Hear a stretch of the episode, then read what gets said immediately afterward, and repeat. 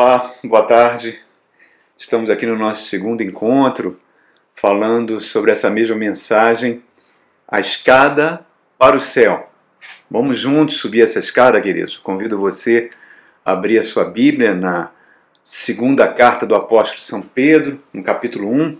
Vamos ler junto aí dos versos 6 ao verso, perdão, do verso 5 ao verso 11. Diz assim: por isso mesmo, empenhe-se para acrescentar à fé que possuem a virtude, a virtude, o conhecimento, o conhecimento, o domínio próprio, ao domínio próprio, a perseverança, a perseverança, a piedade, a piedade, a fraternidade, e a fraternidade, o amor. Porque, se estas qualidades existirem e estiverem crescendo em suas vidas, elas impedirão que vocês sejam inoperantes e improdutivos no pleno conhecimento do nosso Senhor Jesus Cristo. Todavia, se alguém não as tem, está cego. Só vê o que está perto, esquecendo-se da purificação dos seus antigos pecados. Portanto, irmãos, empenhe-se ainda mais para consolidar a sua vocação e eleição, pois se fizeram essas coisas, jamais tropeçarão e assim vocês estarão ricamente providos quando entrarem no reino eterno do nosso Senhor e Salvador Jesus Cristo. Então, queridos, nós lemos aí na, no, nós trabalhamos nos dois primeiros versículos, versos 5 e verso 6, quando nós falamos dos primeiros degraus dessa escada imaginária que o apóstolo Pedro está nos convidando a subir. E hoje nós vamos dar continuidade a partir do verso 6 até o final do verso 11. Mas a primeira coisa que a gente nunca deve se esquecer, queridos, que Jesus na cruz do Calvário é a minha vitória, é a sua vitória. É a garantia que teremos uma vida sem nenhum sofrimento, uma vida completamente maravilhosa, que aquilo que a Bíblia fala, aquilo que nem olhos viram, nem ouvidos ouviram e jamais penetrou no coração humano aquilo que Deus tem reservado para aqueles que o amam. Então a gente não tem ideia dessa vida, dessa vitória que Jesus Cristo conquistou para nós, que nós vamos usufruir plenamente a partir do momento que ele voltar e implantar de forma definitiva o reino de Deus por toda a eternidade.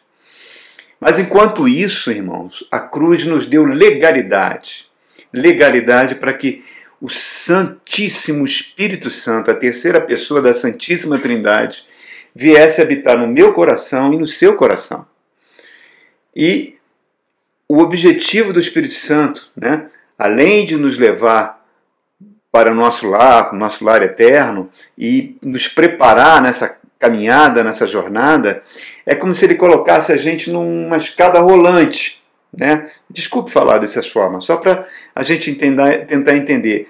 E nós estamos subindo nessa escada rolante em direção ao nosso lar eterno, onde nós teremos uma vida plena, abundante que Jesus Cristo conquistou, e quando ele voltar, nós voltaremos com ele.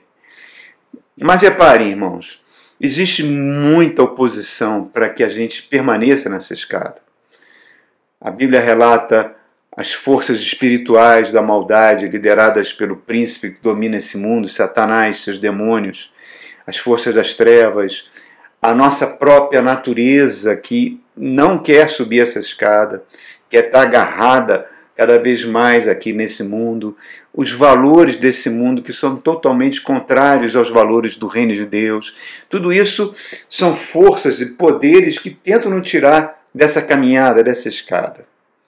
E nós vivemos hoje, queridos, tempos crescentes de ateísmo e também de apostasia. Ateísmo são aquelas pessoas que realmente não creem em Deus, não creem na transcendência do espírito, não creem em nada disso. É aqui agora, nós somos seres biodegradáveis, quando morrer vai para debaixo da terra, acabou tudo.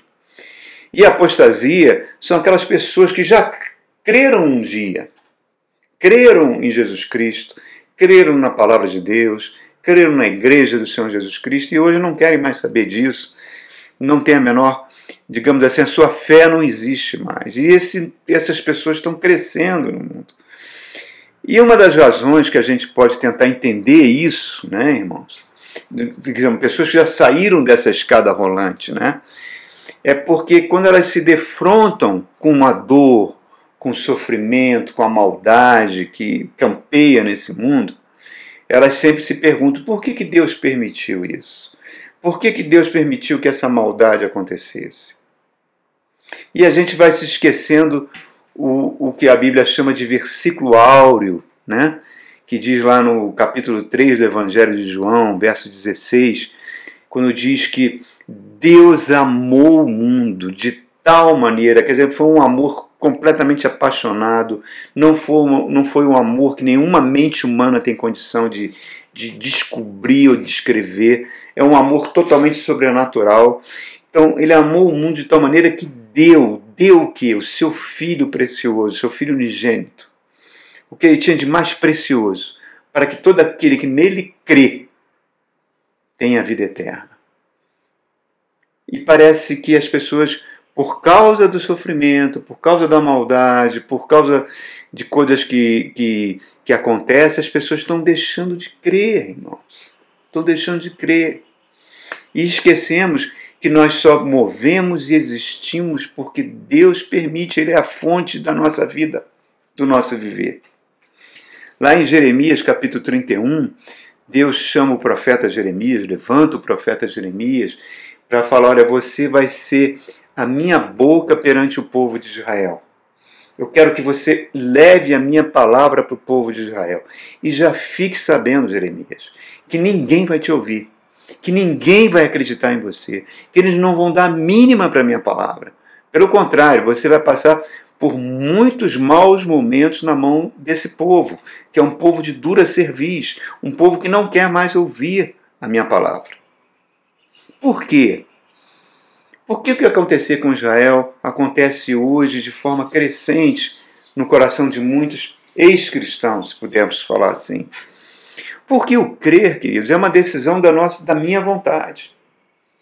O crer não depende do meu sentimento, do que eu estou sentindo. O crer não depende daquilo, ah, Deus me curou. Ah, então eu creio em Deus. Ah, não, Deus não me curou, então eu não creio em Deus. Ah, eu estava querendo casar. Casei. Ah, eu creio em Deus. Ah, eu nunca casei, continuei solteiro, solteira, então eu não creio em Deus. Ah, eu estava desempregado, agora arrumei emprego, então eu creio em Deus. Deus foi bom. Ah, não, eu continuo desempregado, então eu não creio em Deus. Então, reparem, essas circunstâncias que muitas vezes a vida nos traz, como circunstâncias muitas vezes doloridas, como morte de entes queridos e doenças e etc., coisas que, que estão impregnando esse mundo caótico que Deus não fez dessa forma, né? levam as pessoas a não crer mais. É uma decisão da vontade da pessoa. Por isso que quando os anjos aparecem para os pastores lá nas colinas da Galileia, para anunciar o nascimento de Jesus, o que, que eles falam? Bem-aventurados os homens de boa vontade. Quer dizer, que tenha boa vontade para crer. Porque quando você crê, você começa a experimentar Deus. O salmista fala: provai e vede como o Senhor é bom. Então você crê cada vez mais, você vai colocando práticas espirituais que a sua natureza, a sua natureza, a nossa natureza não quer. A gente busca mais a presença de Deus, ou por meio da oração, ou por meio da palavra de Deus, ou por meio dos cultos na sua igreja. Enfim, a gente buscando a presença de Deus, cada vez mais que isso acontece, menos ao sabor das emoções a gente vai ficar, queridos. Menos ao sabor das circunstâncias negativas. Por isso que Pedro está falando aqui para a gente. Olha só, vocês têm a fé, mas acrescentem, se esforcem para acrescentar até o dia que essas bênçãos do reino de Deus ainda não chegou na minha vida, na sua vida, né? Não, é como se ele estivesse falando, não saia dessa escada rolante que o Espírito Santo te colocou. E eu vou propor para você alguns degraus. Tudo isso eu estou falando em linguagem figurada, ele não fala isso, essas palavras. Ele fala sobre virtudes, características da nossa personalidade que eu e você devemos buscar. nos esforçar. E vai depender de um esforço, de uma vontade. Eu quero ser assim. Eu quero desenvolver essa característica da minha personalidade. Eu quero ter o empenho, me empenhar para que eu tenha isso. Para que eu não seja um cristão, como ele está dizendo, infrutífero. Um cristão que não dá frutos. Então, repare, exige um esforço. Por quê? Porque por nós mesmos, irmãos, a gente não vai conseguir fazer isso. A nossa natureza não quer ser assim.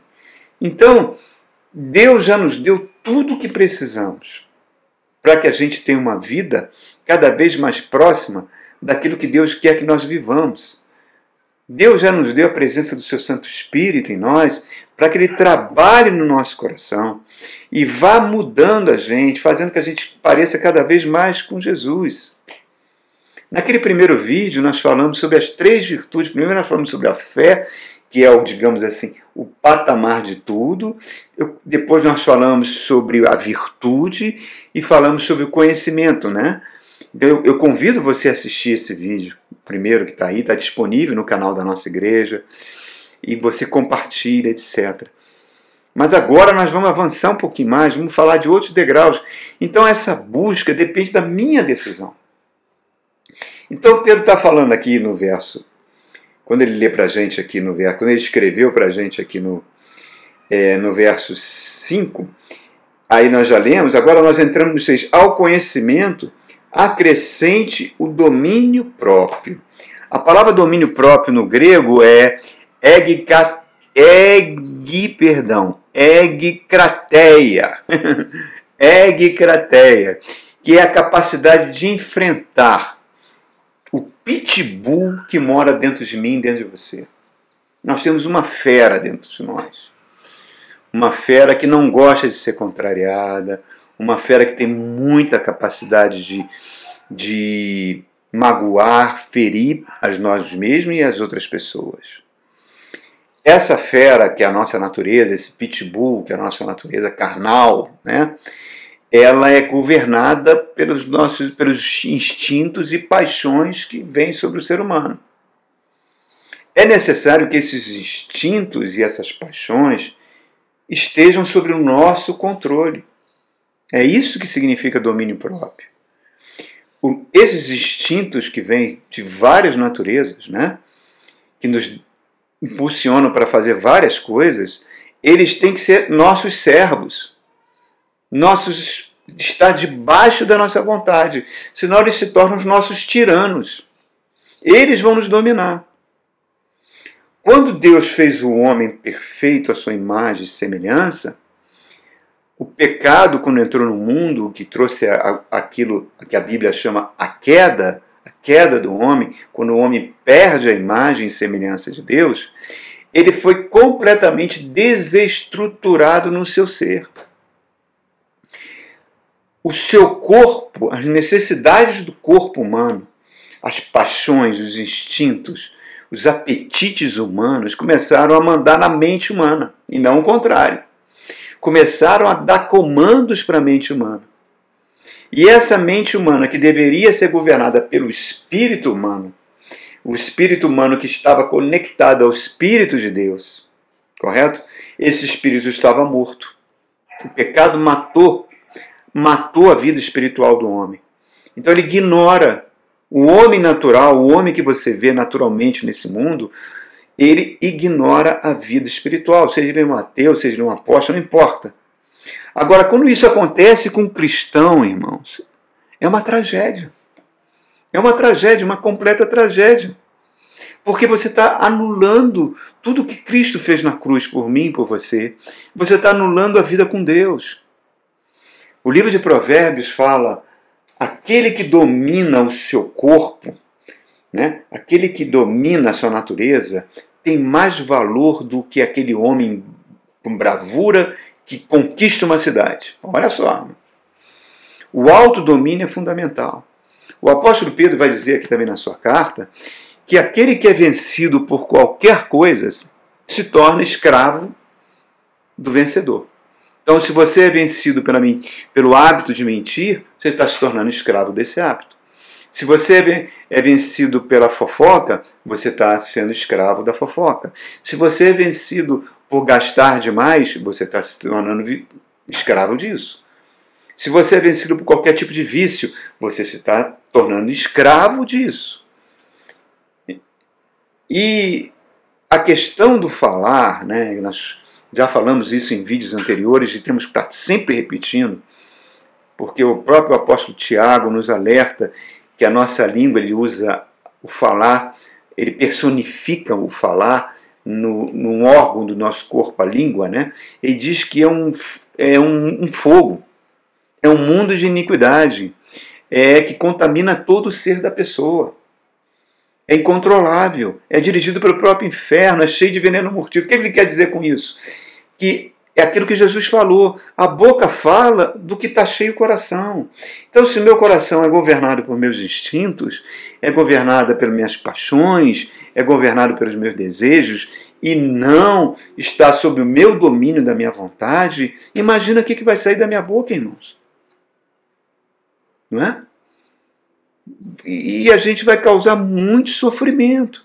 Por isso que você vê tantas vezes pessoas que se dizem cristãos e que julgam, criticam outros cristãos, outras igrejas, usam redes sociais e falam, e tem um mau hábito da fofoca, de falar algo ruim.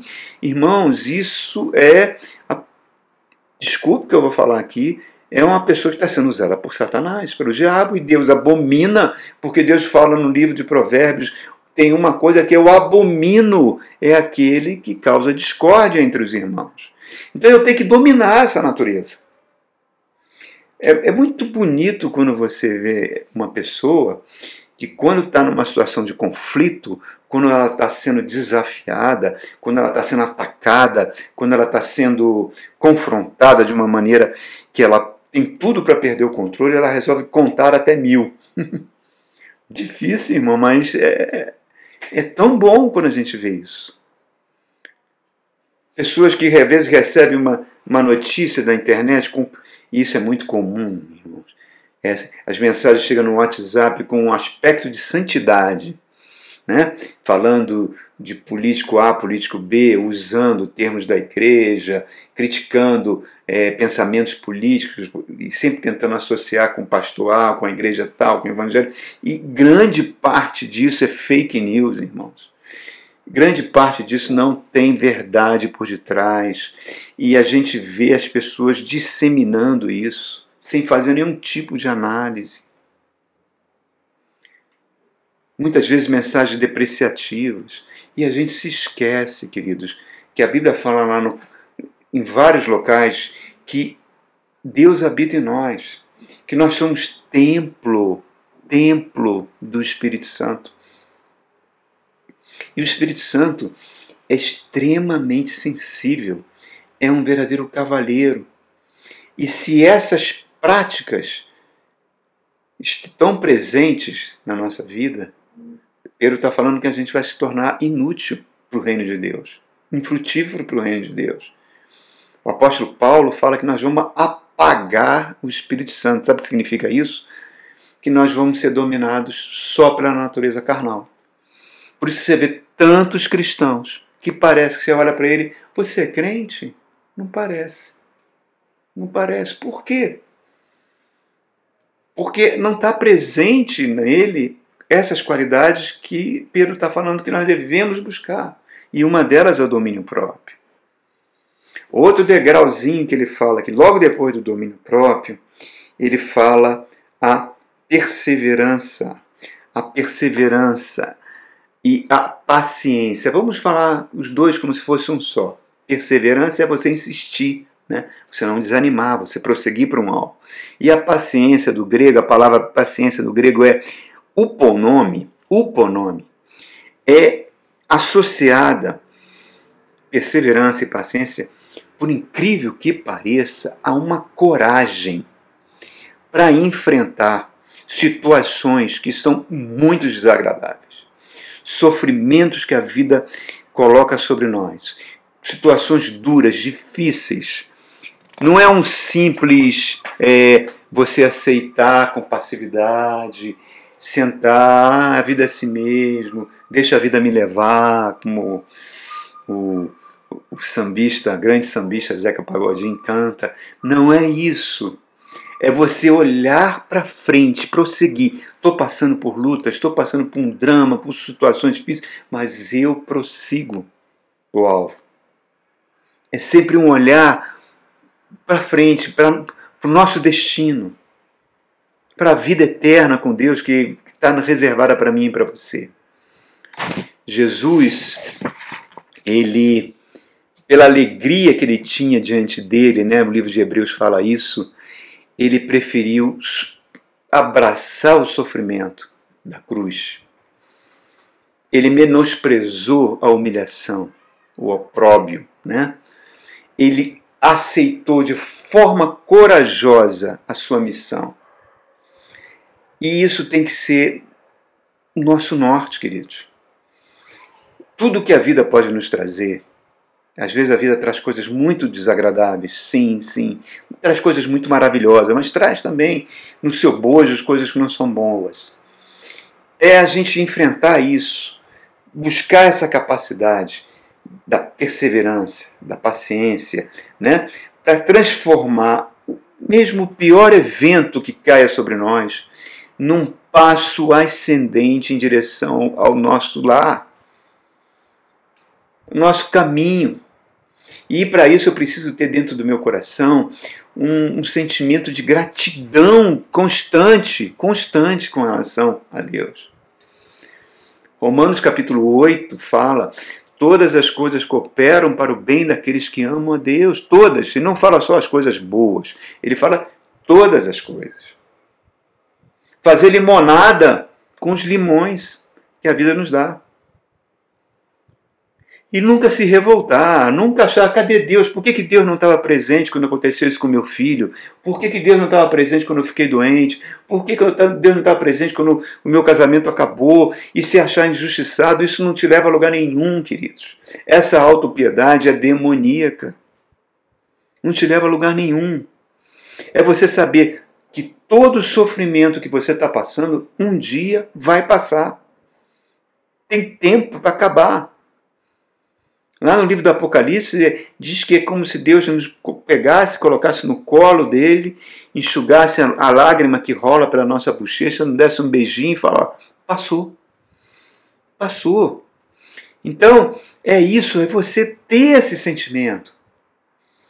E aí ele fala de mais um degrau, mais uma virtude. Logo depois, reparem, ele fala a piedade, a piedade, a fraternidade fraternidade, amor fraternal. Qual a palavra grega? Filadélfia.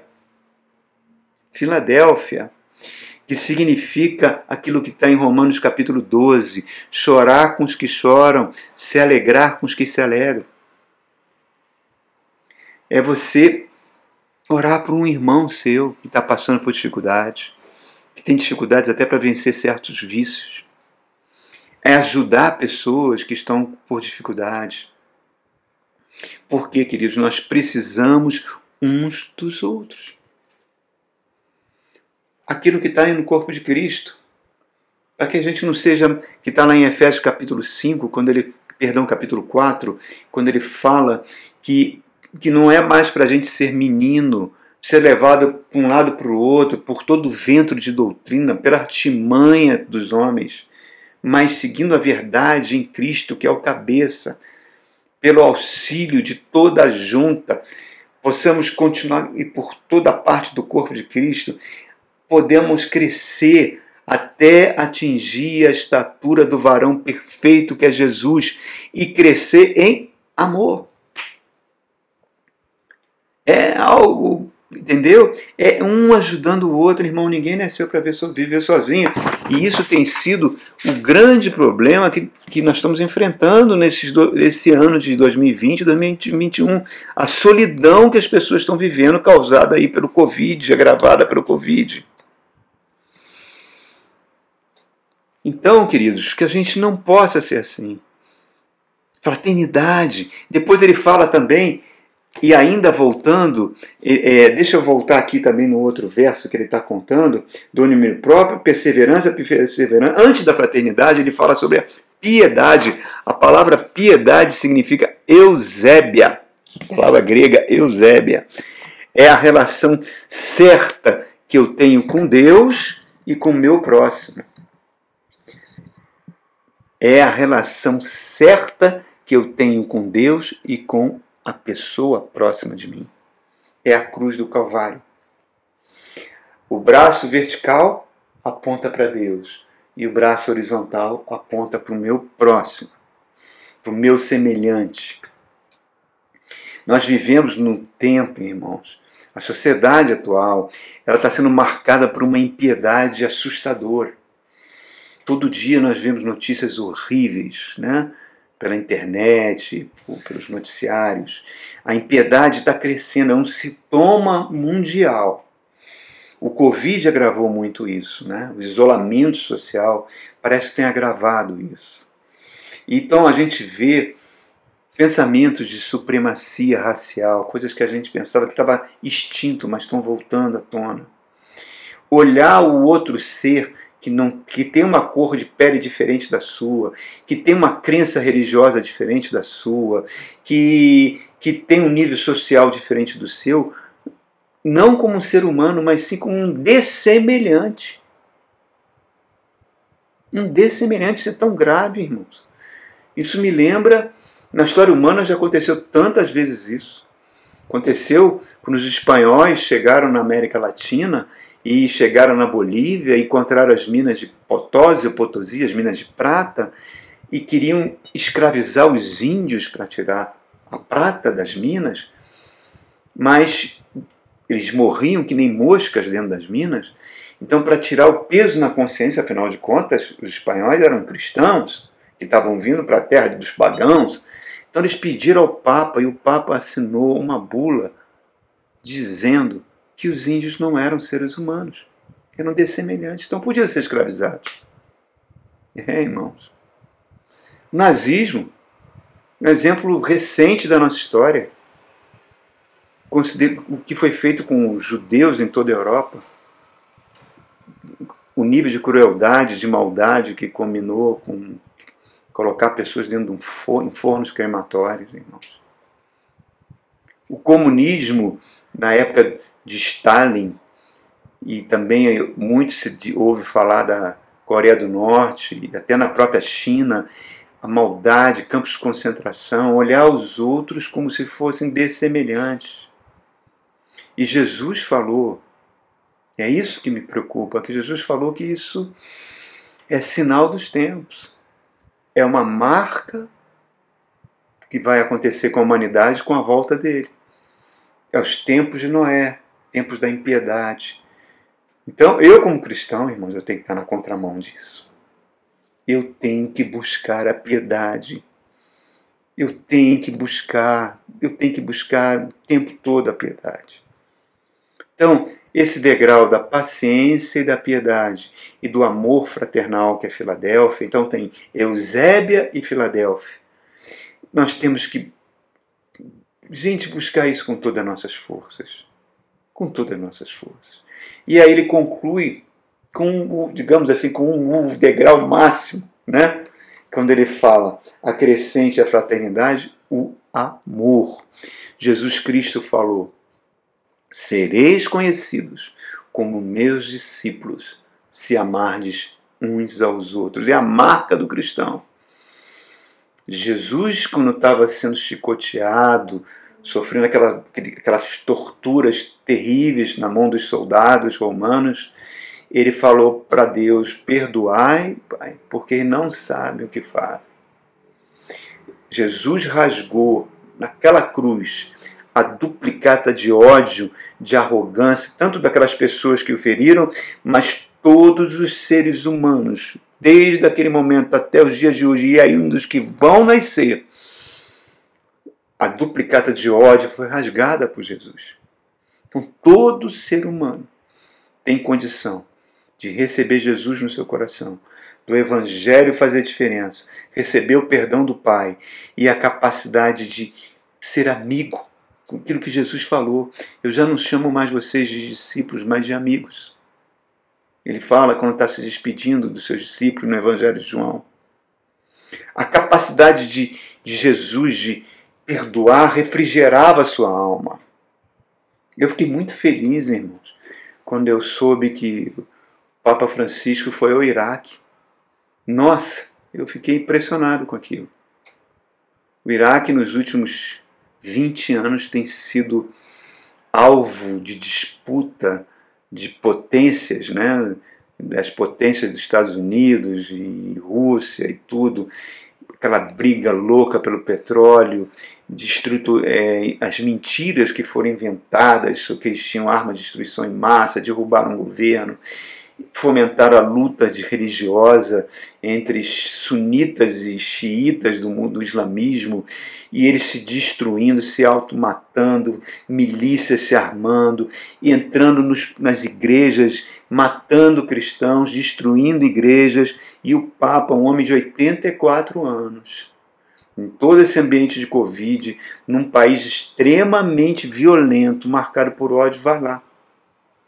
E ele faz a primeira frase que ele fala, que é uma frase que tinha que estar no coração de todo brasileiro, ele fala: armas nunca mais.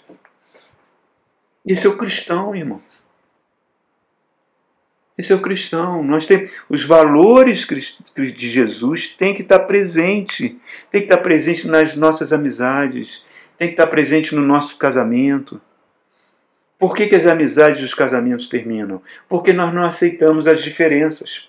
Não aceitamos alguém que pense diferente de, de nós.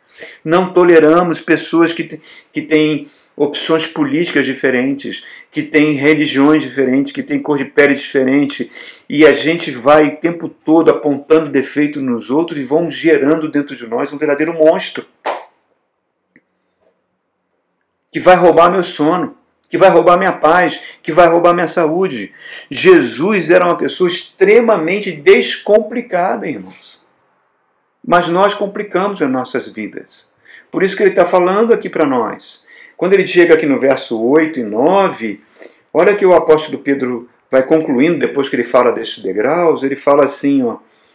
Porque se essas qualidades existirem e estiverem crescendo em suas vidas, elas impedirão que vocês sejam inoperantes e improdutivos no pleno conhecimento do nosso Senhor Jesus Cristo. Todavia, se alguém não as tem, está cego. Cego. Só vê o que está perto, esquecendo-se da purificação dos seus antigos pecados. Ele perdeu o transcendente. A fé que se baseia naquilo que você não está vendo não existe mais no coração dele. Ele pode ir à igreja, ele pode é, cantar louvores, fazer o que quiser. Mas se essas qualidades não estão presentes, irmãos, é inútil. É a parábola dos talentos que Jesus contou. A um eu dei um talento, a outro eu dei cinco, a outro eu dei dez. Quando eu voltei, o que tinha cinco falou: o Senhor investiu, cinco toma mais cinco, ele servo bom e fiel. O de dez, investi, toma mais dez, servo bom e fiel. E aquele que tinha, que enterrou o talento, que não cresceu no seu cristianismo, não cresceu como ser humano, ele fala: servo mal, tira o que é dele e dá para o que tem 5 e 10. Então reparem, Deus exige, exige uma contrapartida nossa.